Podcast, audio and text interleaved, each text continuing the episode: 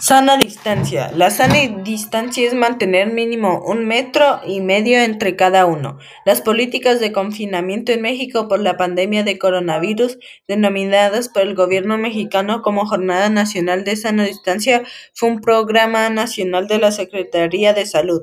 La sana distancia debe de ser de un metro o más. Evitar enfermos. Esta medida es para que evites estar con personas que tengan enfermedades respiratorias, incluyendo gripe o resfriados.